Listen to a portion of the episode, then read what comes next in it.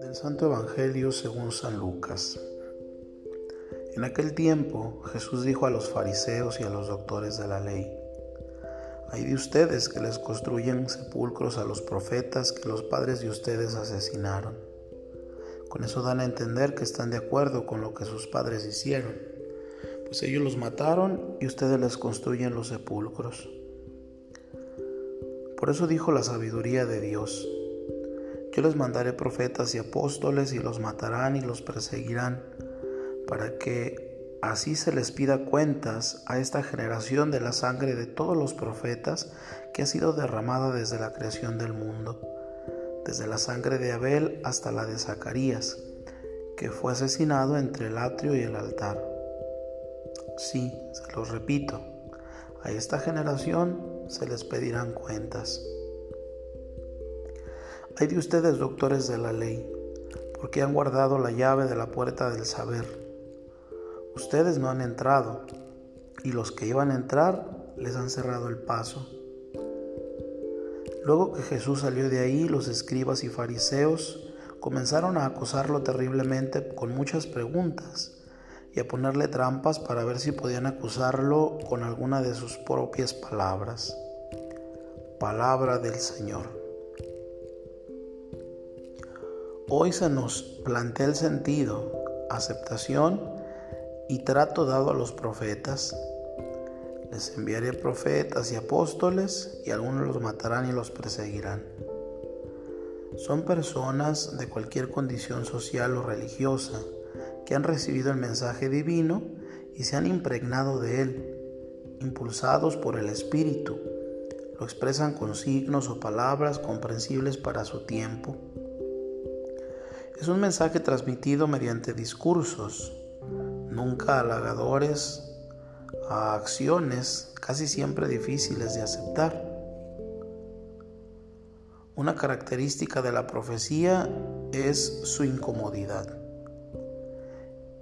El don resulta molesto para quienes lo reciben, pues es incómodo para su entorno, que hoy gracias a Internet o a los satélites puede extenderse por todo el mundo. Los contemporáneos del profeta pretenden condenarlo al silencio, la calumnia, la desacreditación, incluso hasta la muerte. Llega entonces el momento de erigirle el sepulcro y de organizarle homenajes cuando ya no molesta.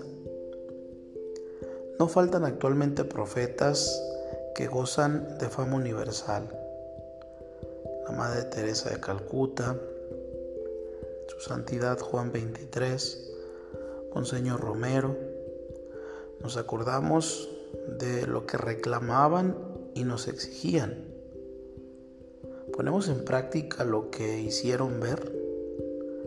A nuestra generación se le pedirán cuentas de la capa de ozono que ha destruido, del despilfarro de agua causado, pero también Todavía hay personas que se reservan para ellas el derecho de saber en exclusiva, que lo comparten, en el mejor de los casos, con los suyos, con aquellos que les permiten continuar sus éxitos y su fama.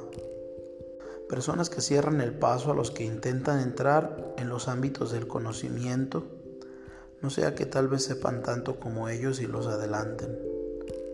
Hay de ustedes los legalistas que llevan la llave de la ciencia. No entran ustedes y a los que quieren entrar no los han dejado.